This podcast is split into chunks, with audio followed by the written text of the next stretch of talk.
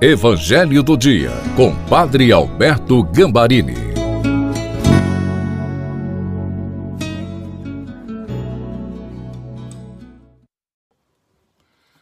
Olá, seja bem-vindo, bem-vinda ao Evangelho do Dia de quarta-feira. São Pio de Pietraltina nos diz: medite a palavra de Deus e ela terá o poder de transformar suas inclinações para elevar o seu espírito.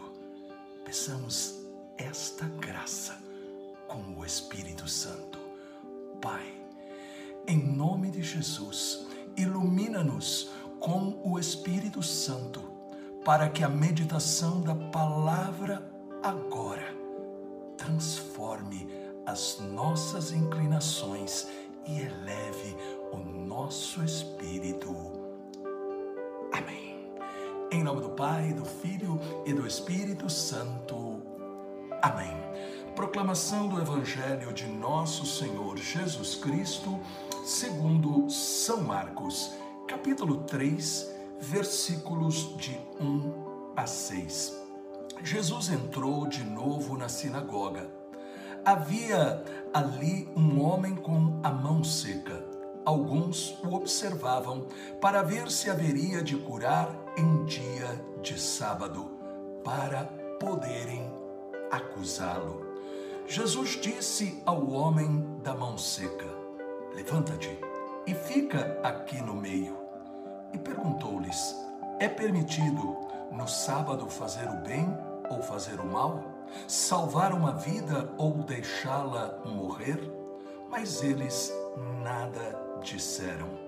Jesus então olhou ao seu redor, cheio de ira e tristeza, porque eram duros de coração, e disse ao homem: Estende a mão. Ele a estendeu, e a mão ficou curada. Ao saírem os fariseus com os partidários de Herodes imediatamente tramaram contra Jesus a maneira como haveriam de matá-lo. Palavra da salvação. Glória a vós, Senhor. Os fariseus já haviam criticado Jesus por seus discípulos estarem colhendo espigas no sábado. Eles seguiam a Jesus em suas pregações, não por admirarem a sua mensagem, mas para criticá-lo. Buscavam um meio para acusá-lo, porque ele mostrava a dureza dos seus corações e também não aceitavam nada contrário às suas ideias. Quantas vezes isso também pode acontecer conosco como cristãos católicos? Criticar e nem ouvir para refletir aquilo que julgamos ser diferente do que pensamos. Nem sempre o modo como pensamos é o mais certo. Jesus não era contrário à guarda do sábado para os judeus, mas dá o seu verdadeiro sentido, o seu espírito. Na sinagoga estava um homem com a mão seca. E nós ouvimos aí em Marcos 3:2. Alguns observavam Jesus para ver se haveria de curar em dia de sábado para poder acusá-lo. Na sinagoga, as pessoas buscavam a Deus.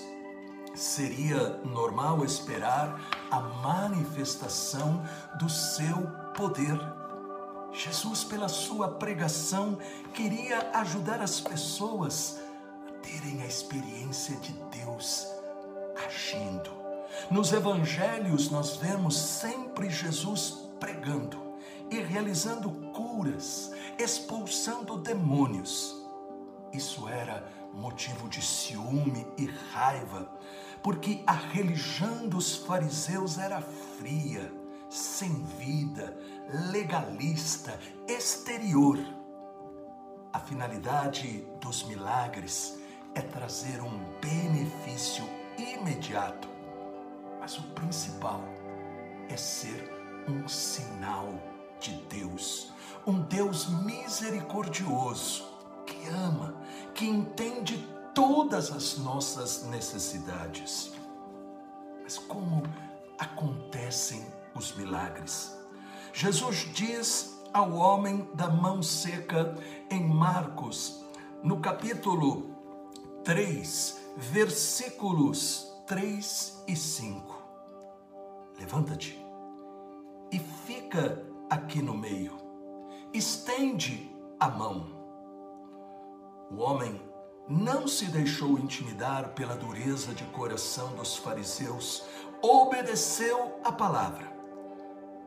A obediência à palavra foi a causa da cura.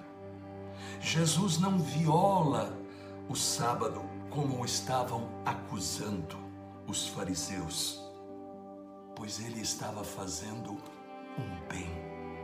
Este é o propósito da nossa prática religiosa, nos tornar capazes de também fazer o bem e crer que este é justamente o grande desejo de Deus agir em nossa vida, transformar a nossa mente, tirar as pedras do nosso coração, nos curar em nossas enfermidades, nos libertar de tudo aquilo que nos oprime, para que possamos viver a grandeza de filhos e filhas dele, Deus Todo-Poderoso. Pai, com a intercessão da doce Virgem Maria, Nossa Senhora dos Prazeres e de São José, dai-nos a graça de podermos experimentar a tua presença e também levá-la para todos. Em nome do Pai, do Filho e do Espírito Santo. Amém. Se Deus trouxe um benefício para você, primeiro, deixe um comentário. E segundo, compartilhe. Quem encontrou com Jesus não pode guardar isso somente para si. Compartilhe para mais cinco pessoas.